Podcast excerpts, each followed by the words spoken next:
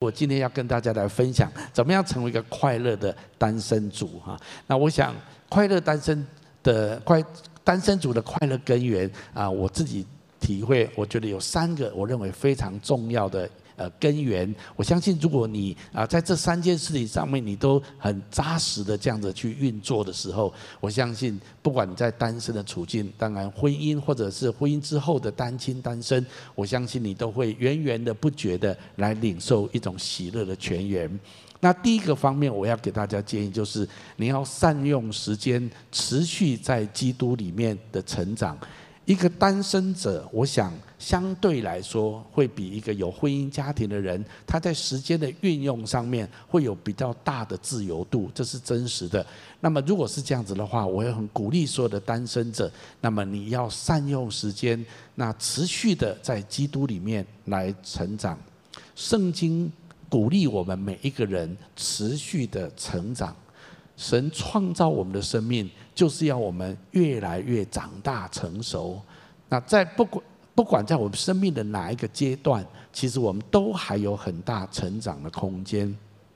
讲到成长，我们常常以为是小朋友才需要成长，或者当学生的人才要成长。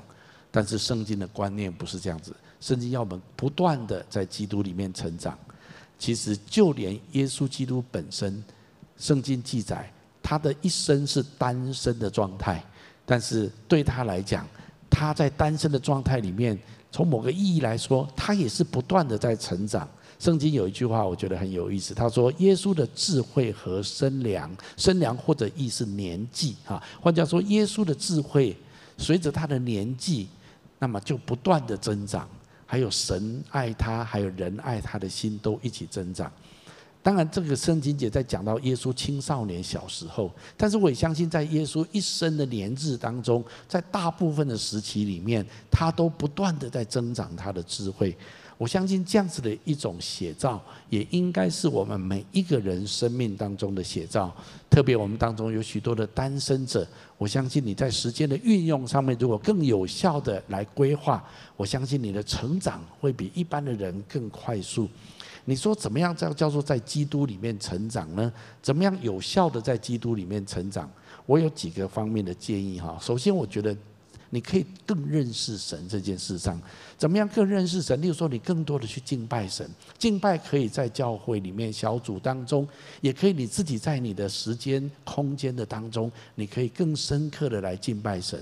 当你跟在灵里面与神有更深的交往，不论透过祷告、透过敬拜、透过静默、透过默想，或者你自己的 QT，你都会跟神在灵里面有更深的认识跟交通。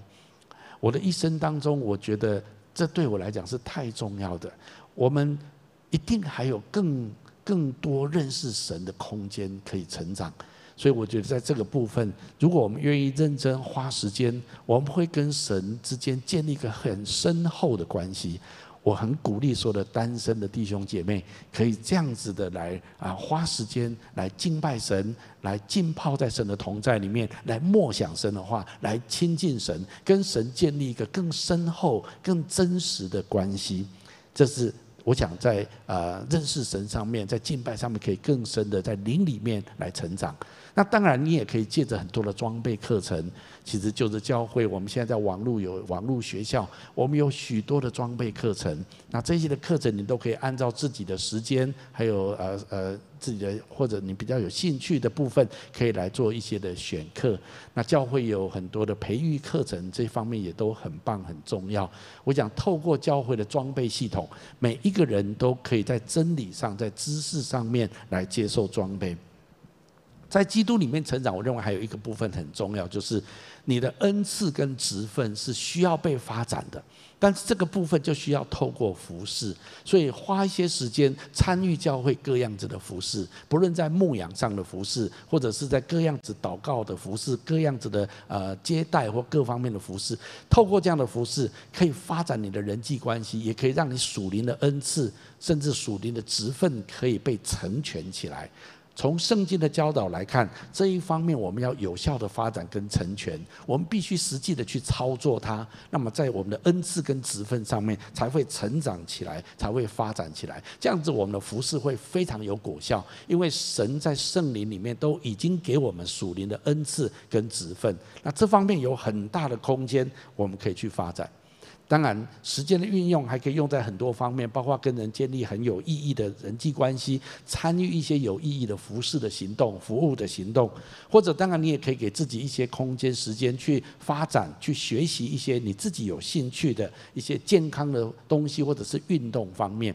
我想，当你有效的来运用你的时间的时候，你可以在生命的许多的领域都有效的发展。我知道有时候我们会觉得。啊，等我这阵子忙完了，哈，等我这个案子做完了，或者我有一个疾病，我这一场疾病啊生好了之后，或者我有一个重大的议题，这个问题解决之后，那我再来好好的善用我的时间，再来做有关成长这一方面的规划。我觉得，如果我们要等等等等到一个合适的时间，再去善用时间，在基督里面成长，说真的。我们很难等到那个时间，我们永远有很多的理由跟原因，来让我们无法有效的善用时间在基督里面成长。圣经上有一句话很提醒我们：如果你等待风调雨顺，你就永远撒不了种，永远不能收割。换句话说，我们好好像等到一个适当的时机再来做这些的事情，不，你现在就可以做，就在你现在的处境里面就可以做。就像我们今天的见证说的，带着你的伤口来服侍，好像不是当你的伤口都好了之后，你才去做应该做的事情。我想在这地方要鼓励所有的单身的弟兄姐妹，在你生命的每一个领域里面，好好的善用你的时间来规划，让你在基督里面可以不断的成长。你知道，我们一稍不小心、不仔细的规划我们的时间，我们时间就会被很多的邀约所充满。当你对你自己的时间没有想法的时候，旁边的人对你的时间就会有想法。他们会发出很多的邀请，来吃个饭，参加这一个，参加那一个。那你你觉得也都很好啊，也不好意思拒绝，因为你也没什么想法。那么你的时间就充斥着这些很多零散的东西。那么如果这样子，时间一拉长，事实上我们会浪费很多的时间。我今天要鼓励所有的单身者，时间真的很宝贵。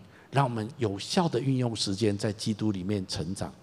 讲到成长这件事情，最近我跟我太太跟金梅姐，我们呃被一个运 被一个运动员所呃呃吸引，我觉得这个很有意思哈。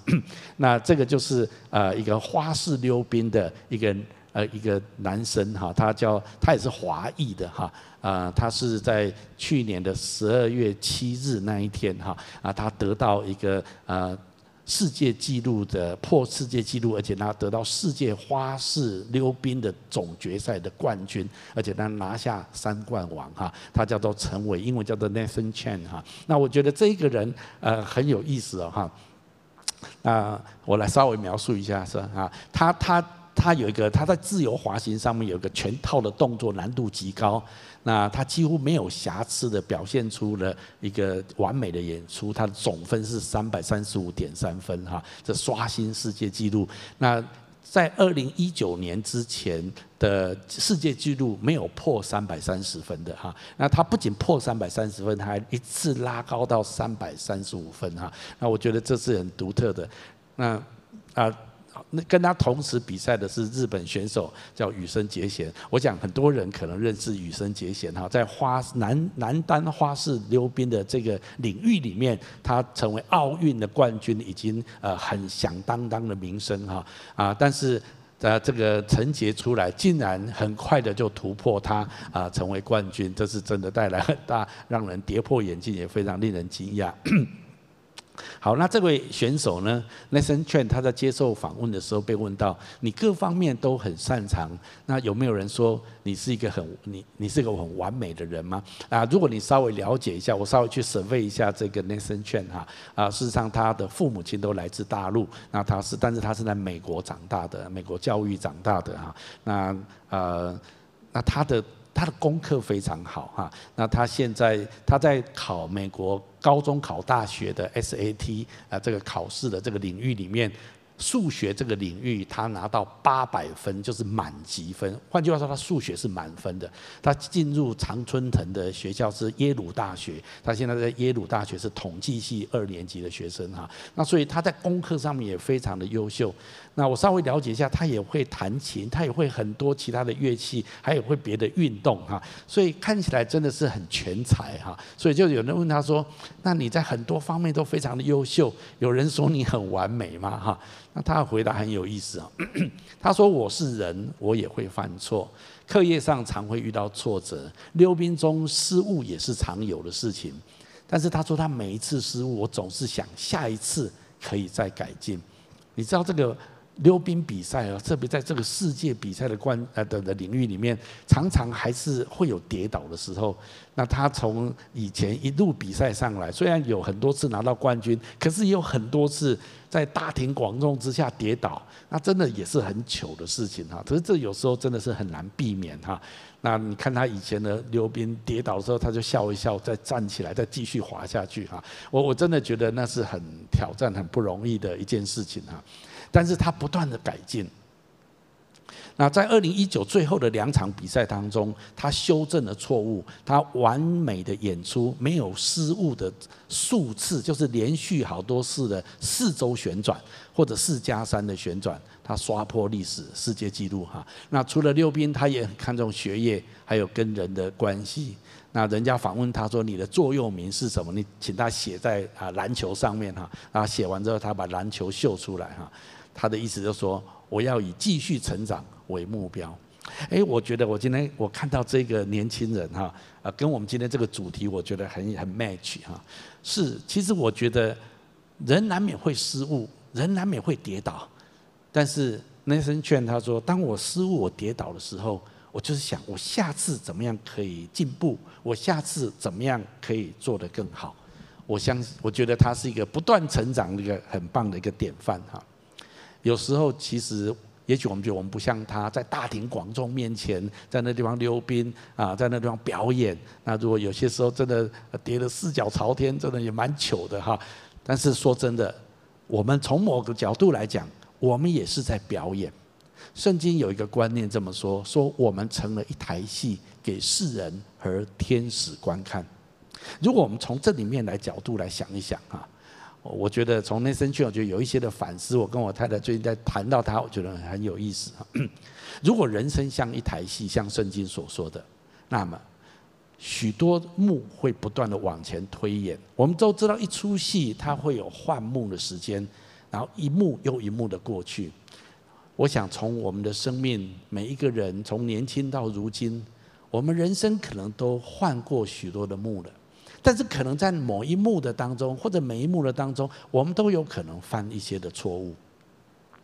但我们注意，不要永远的活在那一幕当中的懊恼还有挫折里面，因为爱我们的神会给我们修正的机会。最重要的是，我们愿意不断的改进跟成长。好像这个溜冰选手。也许他曾经很出糗过，也许他曾经失误过，他表现不好过，但是他不断的在成长，不断的在改进。我相信我们的生命也是这样子，在我们人生过去当中，可能有一些的错误，可能犯下一些很严重的错误，或产生很深的挫折。很多人就这样子留在那一幕里面，或者那一幕的挫折跟失望，就深深的框住他的人生。他被过去决定了他的未来，他觉得他未来不可能再好了，他未来不可能有机会再来做很好的表现跟表达了。我们千万不要这样想，神永远会给我们机会，让我们可以不断的在改进、在成长。我很喜欢圣经上有一句话这么说：“他赦免你一切的罪孽，医治你的一切疾病。耶和华有怜悯，有恩典，不轻易发怒。他 而且有丰盛的慈爱。他不长久责备，也不永远怀怒。他没有按我们的罪过待我们，也没有照我们的罪孽报应我们。”我想这段圣经描述得非常的好。是我们也许人生曾经在过去。犯过一些的错误，也许曾经跌倒，也许曾经做错一些事情，让我们产生很深的懊悔跟内疚，或者我们觉得我们真的就是一个无法成功的人。但是我们要非常小心，其实那些的失误、那些的挫败，不能定义我们这个人。如果我们愿意起来，我们说我们再来改进，我们再来练习，我们再来成长，那么我相信每一个人，神都给我们一样的机会，让我们可以继续的往前成长。圣经说，神这位神是丰盛的慈爱的神。他不会长远定我们的罪，责备我们。他永远对我们生气，不会的。我们神不是这样的神。他也说，圣经也说，他没有按照我们的罪过待我们，没有照我们的罪孽报应我们。我们有时候觉得我们应该要得到一些报应，应该得到一些的惩罚。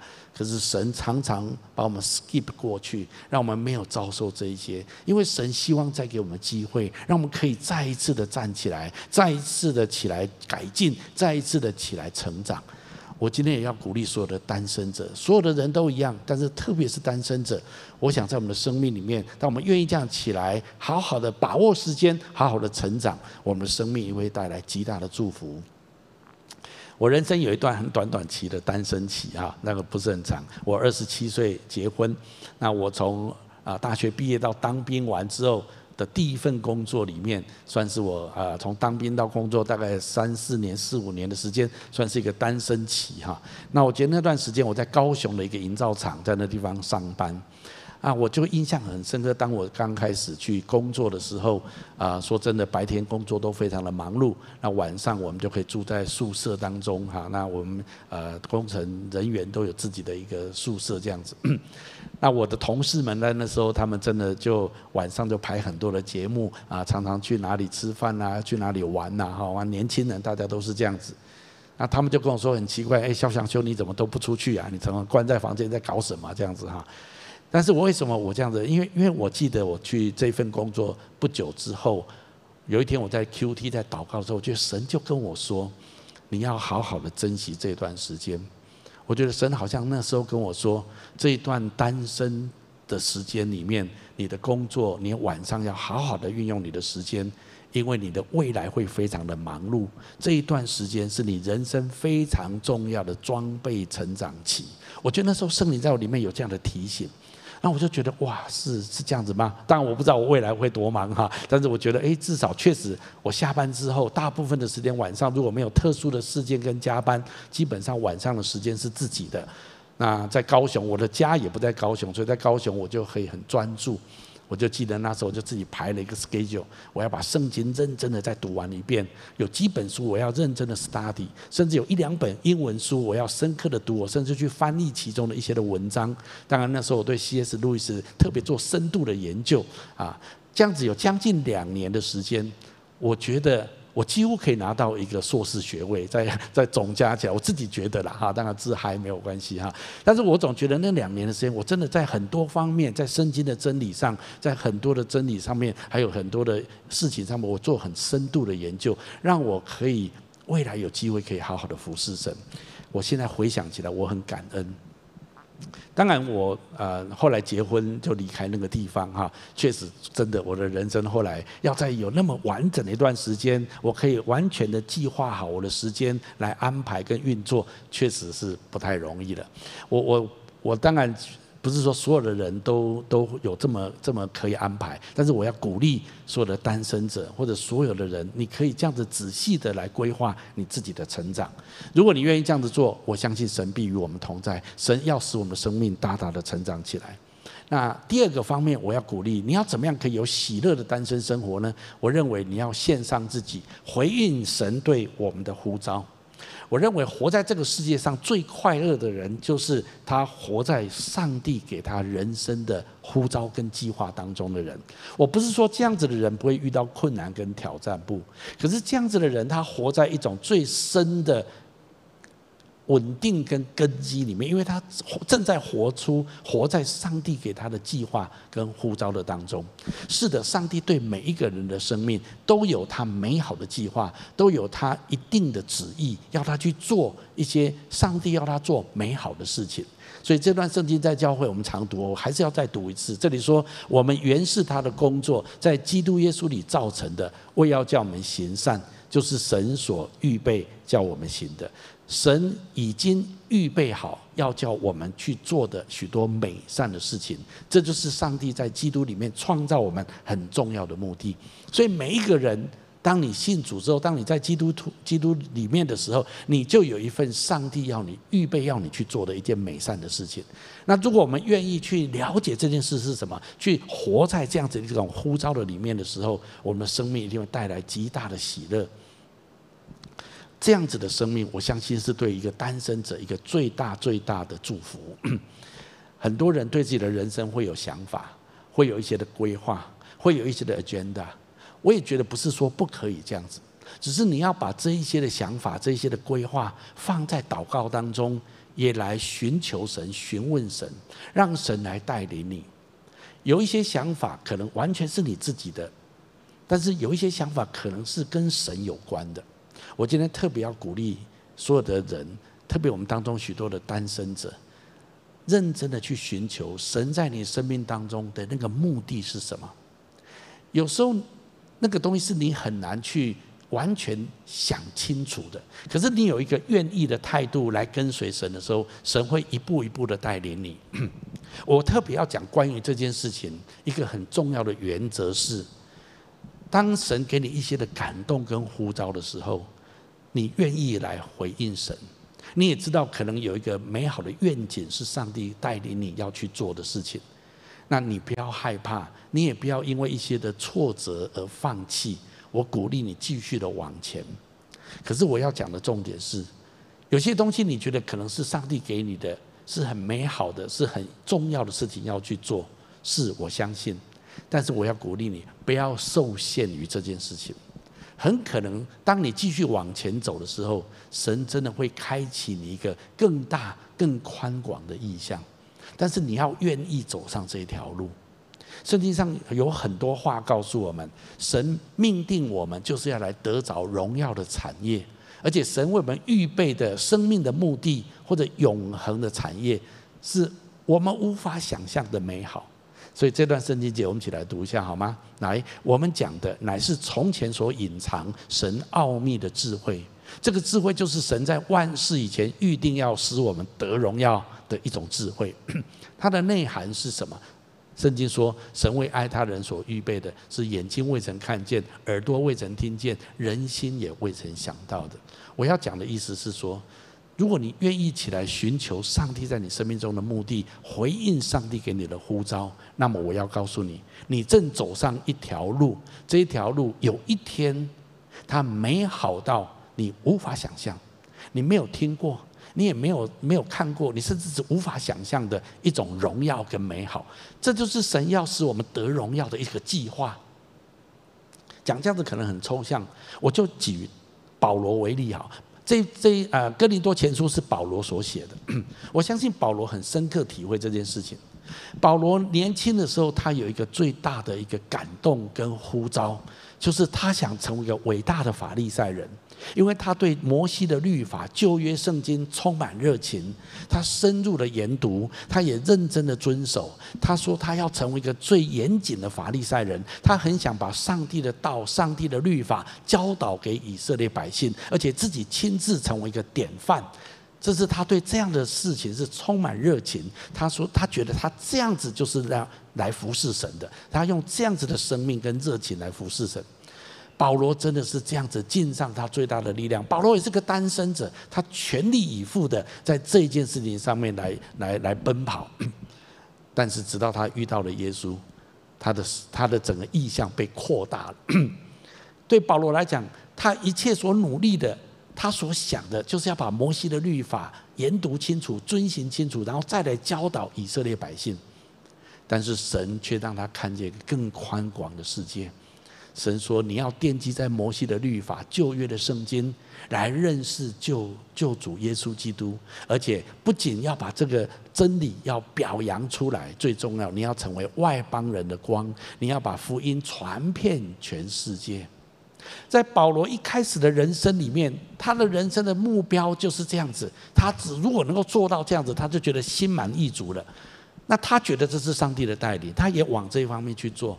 可是当他往这方面去做的时候，神开广他一个更大的领域，神让他看见这个世界不是只有犹太人，还有亿亿万万也是神所爱、神所造的神的儿女们。神要他把这个福音、这个真理，透过耶稣基督的福音传到外邦。我我在描述的是一种，神也许已经把一种感动跟呼召放在你的心里面，你要起来认真的往前走，回应上帝给你的呼召跟感动。但是你不要被中间的挫折或是有一些的调整而觉得而觉得就放弃，你要认真的继续往前走，神会开广你更大更多的可能性。就我自己来说，其实我们年轻的时候只是觉得应该要传福音，我们希望能够向台湾、向中国、向亚洲、向世界许多地方传福音，我就觉得就是能够传福音宣教，我就觉得心满意足。也因为这样子，我们开始了，神带领我们开始惊奇教会。刚开始这个不是我们的想法，可是当我们继续在做这件事情的时候，好像神就把方法论给我们，神就把一些的门向我们打开。当建立教会之后，我才发现呢，原来神是要借着教会来把福音传遍全世界。建立惊奇教会之后，神又让我开广，看到更多更多的眼界，是我过去所没有想象到的。简单来说，当我们建立紧急教会之后，经过一段时间，神让我们看见牧风的需要，有一些弱势的孩子们的需要。那我当然觉得是啊，应该帮助弱势的人，帮助人是有需要。但是那是有一些机构去做，就要别人去做。我们是要宣教，我们是要传福音到地级的。我们认真做这件事情就好。但是神说不，只要是他的教会，就应该关心他的邻舍，爱邻舍如同自己。任何他旁边接触到有需要的人，教会都应该要伸出援手，都应该要关怀。那我说，那这样不是包山包海，所有的事情都要做了吗？那神说，教会是我的还是你的？如果神要做，神自然就有办法做。所以我们展开了牧风关怀协会，我们展开长辈的六动，我们开始陆续展开很多的协会。但因为神对教会的心意远比我想象更宽广，原来教会不是只有带人信主宣教而已。教会还要关心很多的弱势，帮助贫穷，还要参与社会很多的议题，把神的光放在灯台上面来照亮整个国家社会。还有神更让我看见，神对教会的心意远比我所想象的深邃跟宽广太多。而且神赋予教会的能力跟那个 power 是宇宙最强大的力量。这个世界上没有别的组织比教会更强大。我这样子讲，很多人可能无法相信，可是我完全 buy in 这个意念，因为圣经告诉我们，神与他的教会同在。我我我今天没有时间论述这个部分，可是我要讲的是，当我更深的去。去走在神的目的跟呼召的时候，神向我开广很多我以前没有看过、我没有听过，甚至我没有想都没有想到的事情。一个单身者如何活在最喜乐、最兴奋的生命状态？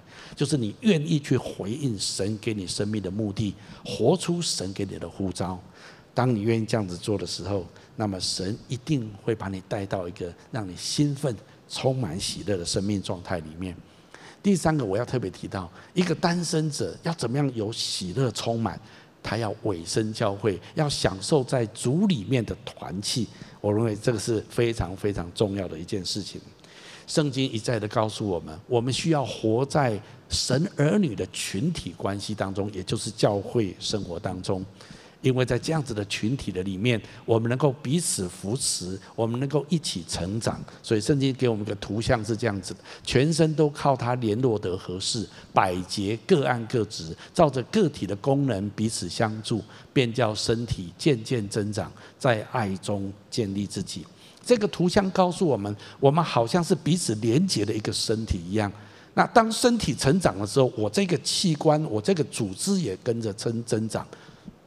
这是圣经给我们一个很重要的图像，神要我们进入一个肢体的关系的里面，我们彼此连结，而且这样子，我们就可以一起增长。按照圣经的说法，神与他的教会同在，当然神与我们每一个人同在。当我们信耶稣、接受主的时候，圣灵就内住在我们的里面。但是这是一个层次，圣经告诉我们，如果我们有两三个人聚在一起。神就在我们的当中。保罗说：“你们要跟众圣徒一起明白基督的爱是何等长阔高深。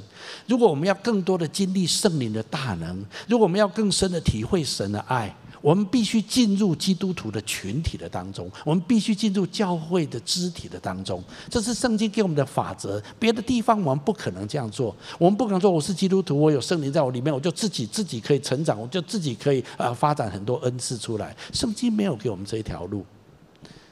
只要是基督的教会，神都要我们。你所在的地方，神要你进入一个教会的里面。当然，金旗教会是就是一个教会。那如果有一些在线上的人，你还没有，那么我们也鼓励你，你要加入当地的教会。如果没有适当的，我们欢迎你加入我们的网络小组，参与我们的教会。透过这样子，我相信神要我们在基督里面成长。特别单身者，很多时候我们难免会遇到人生当中的困难挑战。或者大环境上面的冲击，像我们现在所遇到的困难一样。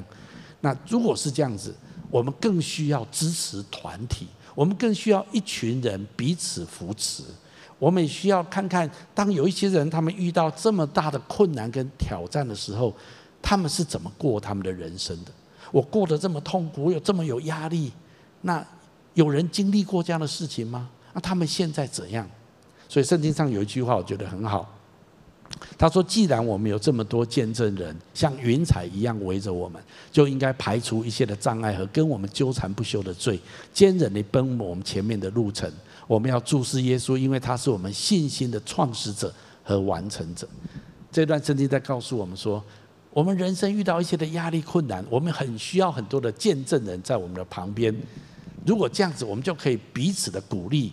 就算我们被软弱、被罪恶所辖制，我们可以彼此的拉拔、彼此的提携，一起的奔跑前面的道路。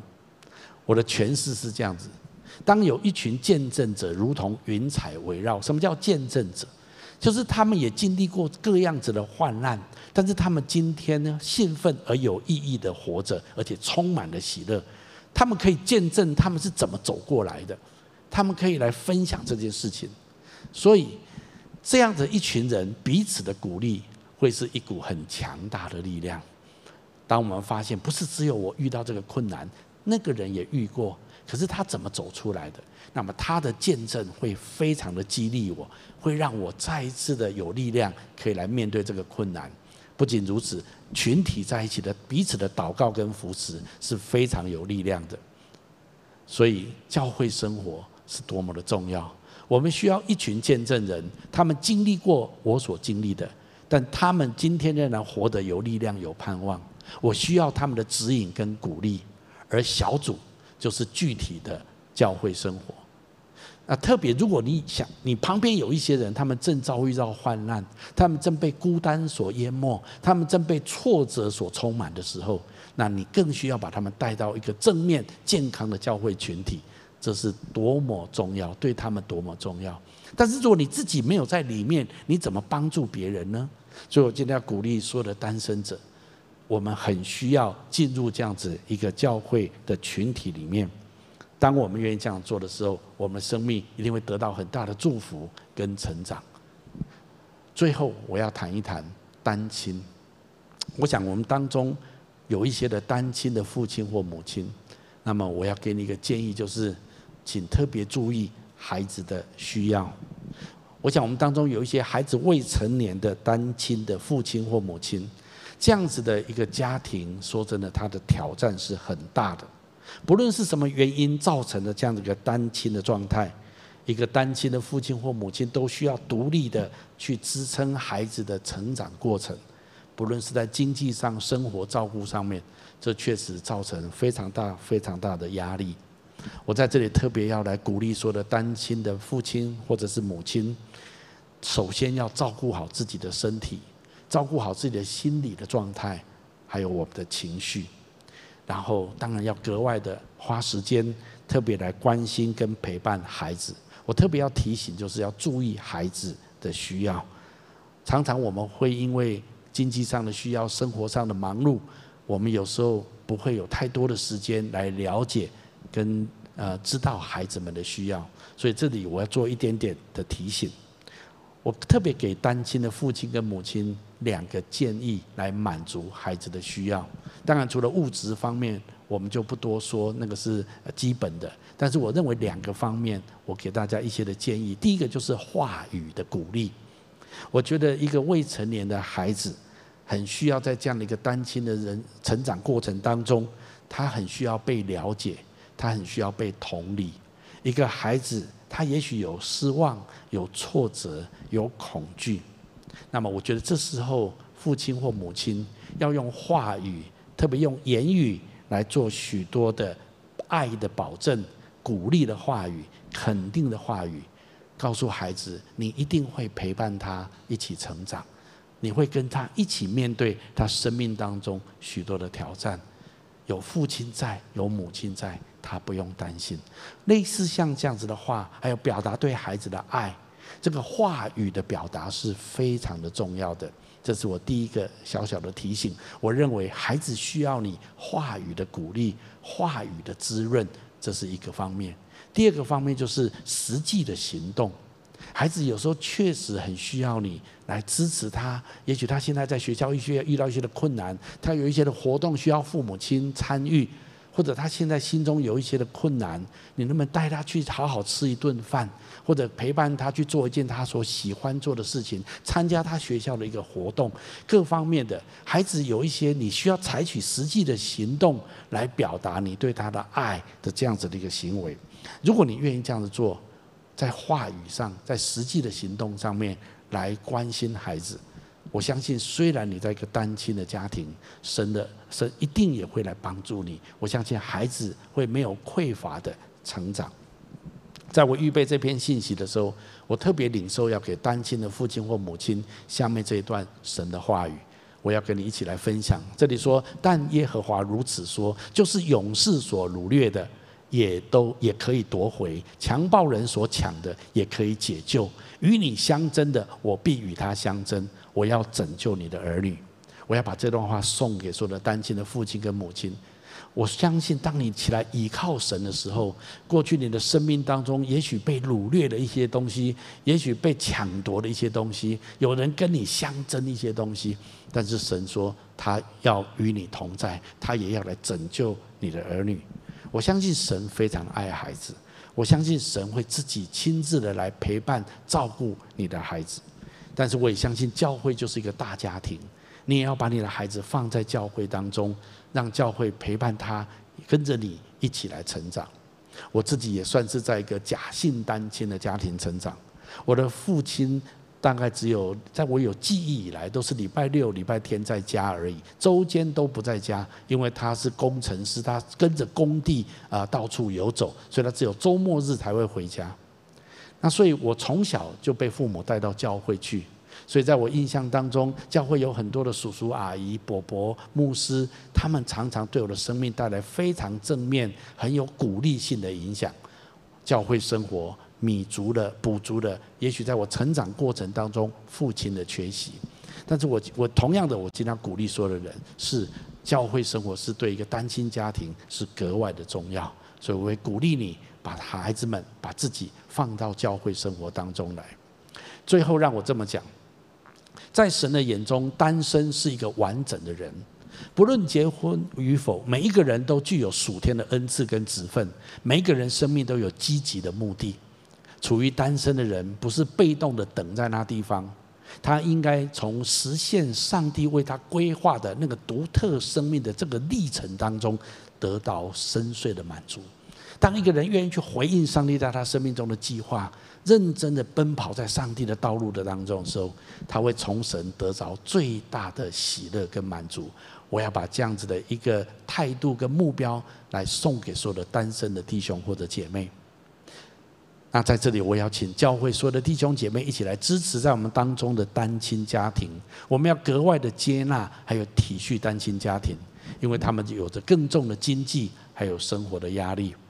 特别单亲的孩子，更需要教会中的爸爸妈妈们一起来补足他们在亲情上面的缺口，让我们陪伴他们一起成长。我讲这一些的终极目的，其实都是神的原则，都是神的。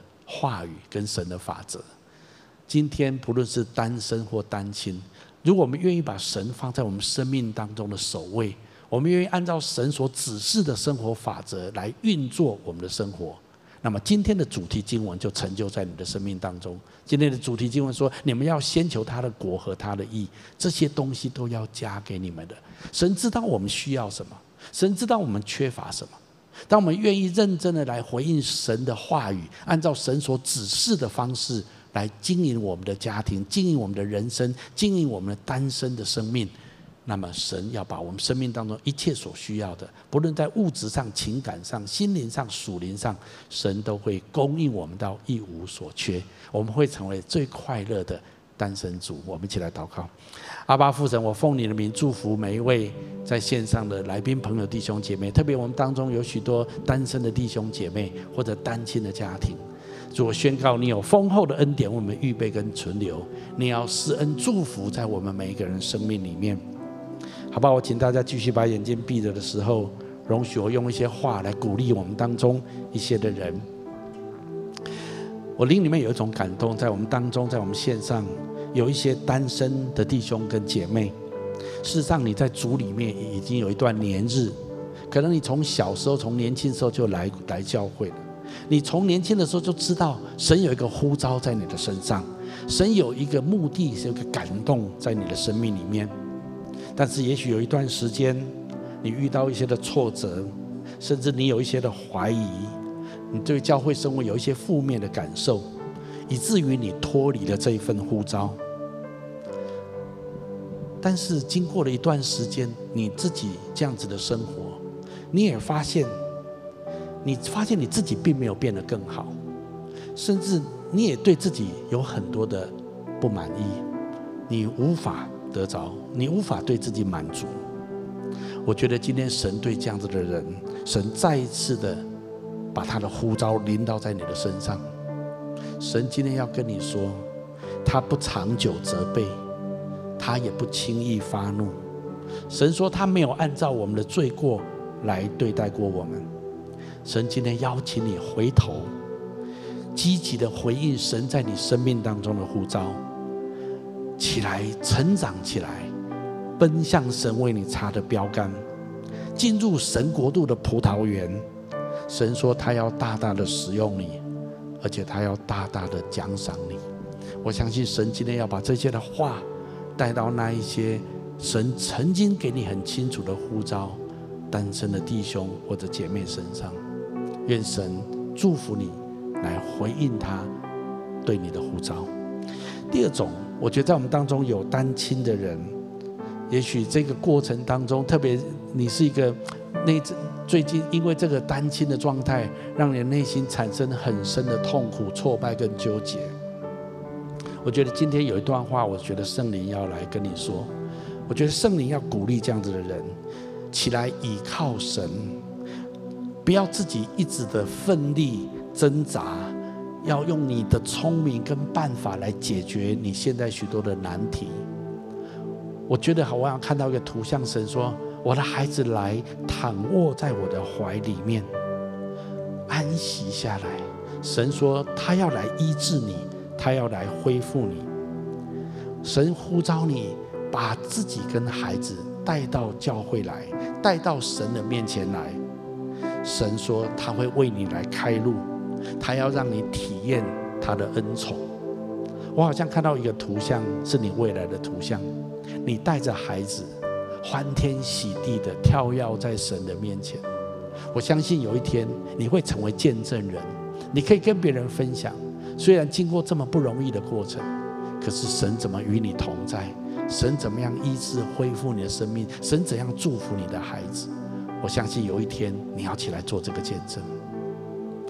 我要请大家继续把眼睛闭着，在我们当中，可能有一些好朋友，有一些朋友线上的，你可能还不是基督徒，可能在你的生命当中，很多时候你也陷入孤寂的当中，甚至你不知道人生的目的跟目标到底是什么。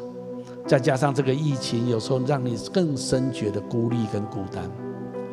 我今天相信神向你发出邀请，神说：“我的孩子，我非常的爱你，来认识我，来亲近我。”我对你的生命有一个美好的目的，我要使你得着荣耀。我为你预备的美善是你无法想象的。你愿不愿意来领受这份祝福？也许你说，那我应该怎么做呢？如果你愿意的话，我下面要做个简短的祷告，来接受跟信靠耶稣，让我们在基督里面领受他为我们所预备那最美好的旨意跟福分。你可以跟着我来祷告，亲爱的主耶稣，在这个时候，我愿意打开我的心，邀请你进到我的心中来，成为我的救主，还有生命的主宰。我要请求你赦免我的罪。宽恕我一切的过犯，宽恕我一切的过犯，带领我的人生，带领我的人生，活出你最美好的目的，活出你最美好的。我把自己交托给你，把自己交托给你。我也把一切的重担都交托给你，请你帮助我，我这样子祷告，是奉耶稣基督的名，是奉耶稣基督的名。阿门。如果你刚刚跟我做这祷告，我要非常恭喜你。特别如果你是第一次做这个祷告，我们特别有一个觉志祷告的一个 QR code，我们很欢迎你把名字留下来。我们希望更多的来认识你，更多的来帮助你。那我们也预备啊，我我们预备很多神为我们预备的资源，可以来来帮助你。好，我让我们用这首歌来回应今天的信息，好吗？